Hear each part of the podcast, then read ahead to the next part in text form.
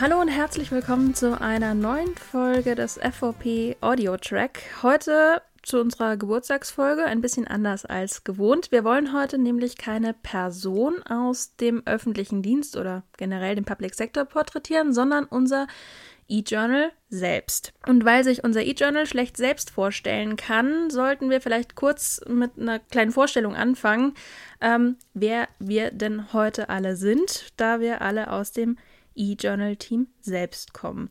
Meine Stimme hat vielleicht der eine oder andere schon erkannt. Ich bin Tanja Clement und in der Redaktion und bei mir sind Dr. Eva Charlotte Proll und Ann-Kathrin Herweg, die am besten selbst kurz was zu sich sagen. Ja, hallo zusammen. Mein Name ist Eva Charlotte Proll. Ich habe ein paar Jahre in der IT-Beratung gearbeitet, ähm, parallel zu meinem jetzigen Job als äh, Herausgeberin und Leiterin der Digitalisierung beim Behördenspiegel noch einen Lehrauftrag an der HWR. Bin 33, werde dieses Jahr 33 Jahre alt, ähm, habe zwei kleine Töchter, zwei Jahre und fünf Monate. Und äh, das ist momentan mein ganzer Stolz. Ähm, neben dem E-Journal natürlich, was dann jetzt in diesem Monat ein Jahr alt wird. Ja, hallo auch von mir. Ich bin Ann-Kathrin Herwig, ich bin 27 Jahre alt und ich bin in der Online-Redaktion beim Behördenspiegel. Ich darf das E-Journal koordinieren, das heißt, ich kümmere mich um die ganze Organisation und alles, was so im Hintergrund abläuft. Ich leite unsere Redaktionsbesprechungen, stimme mich mit dem Team ab, ich mache den Redaktionsplan und ich bin dann natürlich immer auf der Suche nach spannenden Interviewgästen, nach spannenden Menschen aus dem öffentlichen Dienst, die was Interessantes zu erzählen haben, nach ganz neuen Projekten, nach allem, was so gut in Future for Public reinpasst. Und natürlich schreibe ich auch selber Beiträge fürs E-Journal und sitze auch öfters hier hinterm Podcast-Mikro. Dann stelle ich aber normalerweise die Fragen und beantworte sie nicht so wie heute. Genau, bevor wir noch ein bisschen tiefer in das reingehen, was unser E-Journal eigentlich ausmacht, wie ist denn die Idee zu Future for Public eigentlich entstanden? Meine Idee 2019 war, als ich zum Behördenspiegel gegangen bin, wir müssen jetzt hier mal moderne Sachen machen und irgendwie auch coolen Stuff ähm, und vor allen Dingen die jungen Leute im öffentlichen Dienst erreichen. Also ich wollte was zeitgemäßes machen und ähm, wir haben dann ja den Podcast gestartet, ähm, andere digitale Formate gestartet und im Rahmen von Workshops auch mal mit den Kollegen geguckt, wo ist eigentlich unser Digitalisierungspotenzial als Zeitung, wo ist unser Digitalisierungspotenzial für die weiteren Formate, die wir machen. Und da ist eben auch das E-Journal als Idee mit den Kollegen entstanden. Ich weiß gar nicht, ob jetzt der Begriff E-Journal so zeitgemäß ist, aber wir wollten halt was anderes machen als eine gedruckte Zeitung, die einmal im Monat erscheint. Wir wollten auch über die Verwaltungsthemen hinaus Leute erreichen, insbesondere auch junge Leute von Hochschulen, von Universitäten und ähm, eben Leute, die ganz jung ähm, in den öffentlichen Dienst eingetreten sind und die vielleicht nicht die höchste Ebene haben, von denen man vielleicht mal einen Ratschlag oder ähm, einen, einen Artikel liest, wie gut Projekte eben laufen können, sondern die vielleicht auch mal ganz bewusst darüber berichten, wie etwas nicht so gut läuft und den Austausch auch mit anderen wagen, um ihre Projekte dann natürlich dadurch irgendwie bekannt zu machen, aber vielleicht auch um Lösungen zu finden, wenn es irgendwo hakt oder wenn sich was verändert. Also wir wollten eben ein bisschen unkonventioneller äh, auftreten und unkonventioneller erscheinen, was sich dann ja auch in unseren Beiträgen widerspiegelt. Also wir produzieren ja nicht nur Text, wie wir es klassischerweise in der Zeitung im Behördenspiegel tun, nicht nur klassischerweise Audio, wie wir es in unseren Podcast machen und nicht nur Videos, wie wir es dann auch auf unseren Plattformen Digitaler Staat, Online und Neuestadt.org machen, sondern wir kombinieren das alles drei miteinander und wir wollen auch die Interviewpartner, die wir porträtieren, ähm, die wir interviewen, ein bisschen mehr in den Fokus stellen. Aber ich glaube, da ähm, sprechen wir gleich auch noch drüber.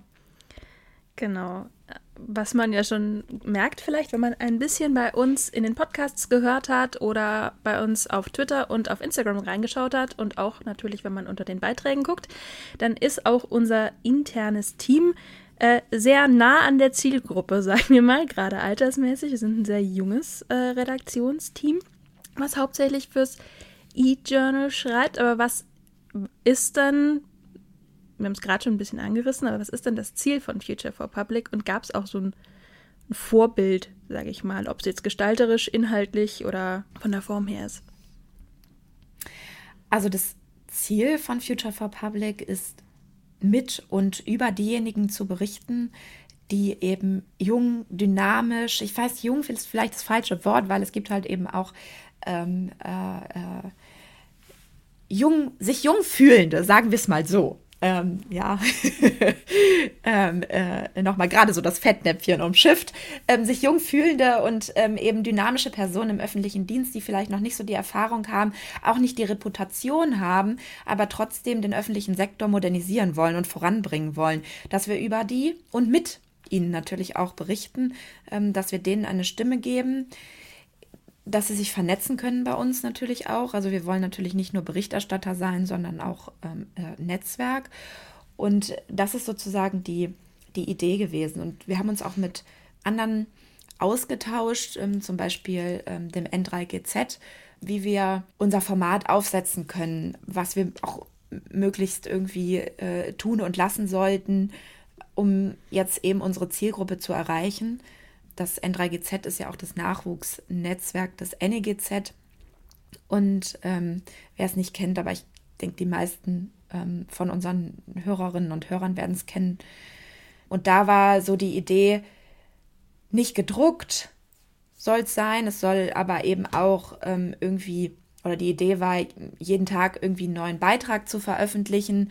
Ähm, wir wollten auch keinen Newsletter, weil äh, die Leute das natürlich irgendwie gewisserweise auch selber abrufen können sollen und ähm, sind ja mit dem E-Journal auch in den sozialen Netzwerken vertreten.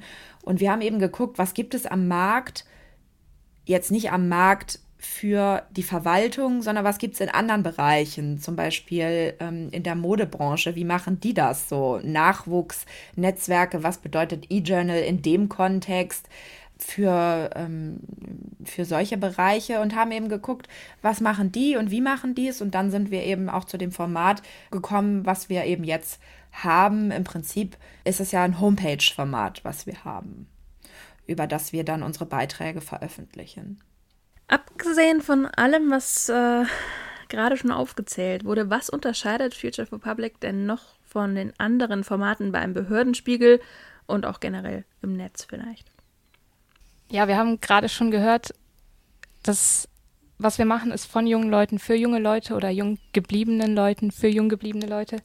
Und das wollen wir auch leben. Wir wollen da nicht nur informieren, sondern wir wollen austauschen. Auch das ist gerade schon mal so ein bisschen angesprochen worden.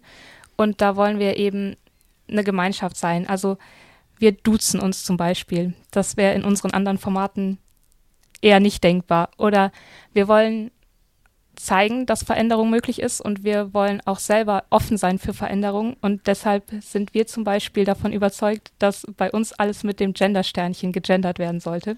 Ja, na klar, also nicht so wie ich gerade gemacht habe, die Bürgerinnen und Bürger, sondern BürgerInnen. genau. Ja, äh, das sind ein paar von unseren formalen Unterscheidungen und äh, auch schon verschiedenste Formate hatten wir jetzt auch schon in den Antworten. Aber was waren dann vielleicht die Highlights im ersten Jahr FVP? Das können ja unsere HörerInnen ein bisschen anders sehen als wir. Aber intern, was waren dann die Highlights wirklich so im ersten Jahr von der ersten Ausgabe bis heute? Und was war vielleicht auch besonders unerwartet? Also für mich gehört zu den Highlights auf jeden Fall die Rundfahrt über die Elbe im Polizeiboot, weil das einfach ein Interviewumfeld war, zwar per Videointerview, aber ein Umfeld, was ich so noch nicht kannte. Und das hat super viel Spaß gemacht. Oder auch das Interview mit Raul Krauthausen, von dem ich ja schon vorher viel gehört habe, weil er sich als Aktivist sehr stark für die Rechte von behinderten Menschen einsetzt. Ähm, und mit solchen Leuten dann mal persönlich zu sprechen, und ganz spannende Dinge zu erfahren, auch Einblicke in Arbeitsumfelder zu bekommen, die ich bisher noch nicht hatte. Das waren für mich persönlich auf jeden Fall Highlights.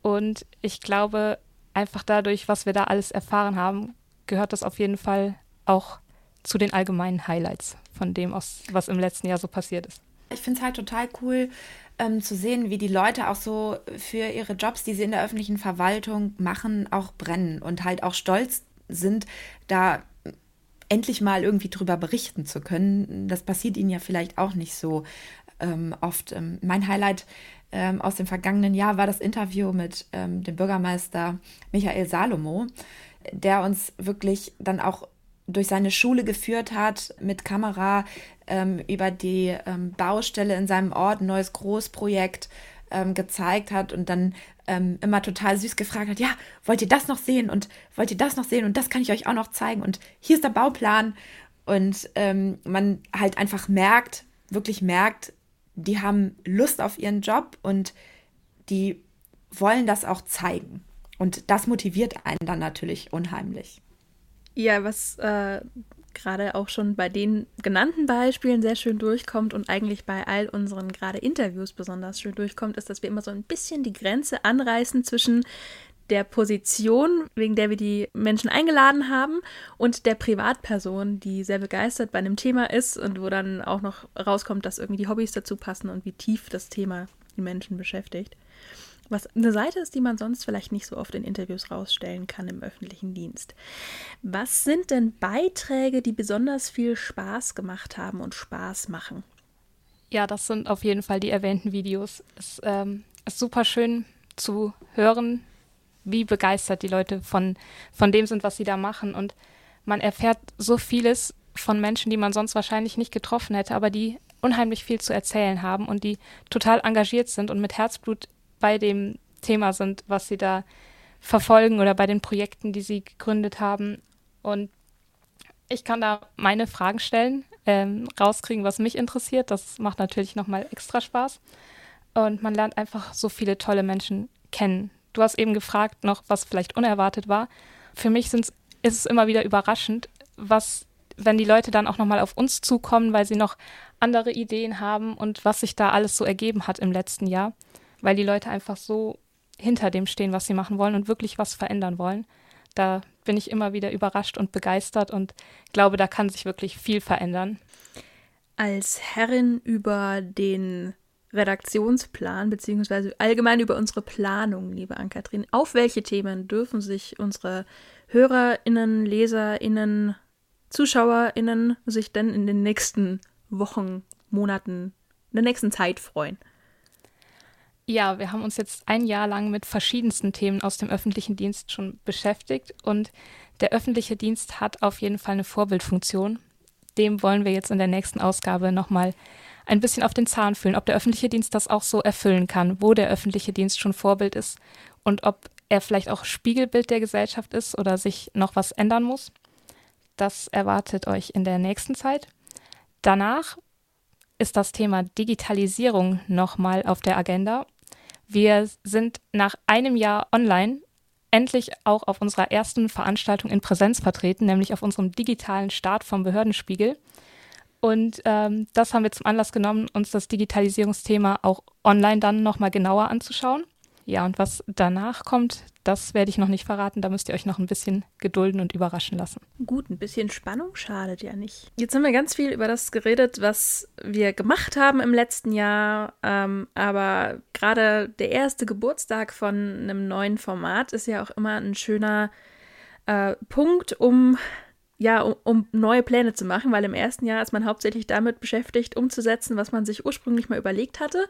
Wo geht denn die Reise für Future for Public hin? Was sind denn die nächsten Ziele? Genau, du sagst es schon, wir haben ein Jahr Erfahrung gesammelt und ähm, wir sind auch als Team mit dem E-Journal ein Stück weit gewachsen, würde ich sagen.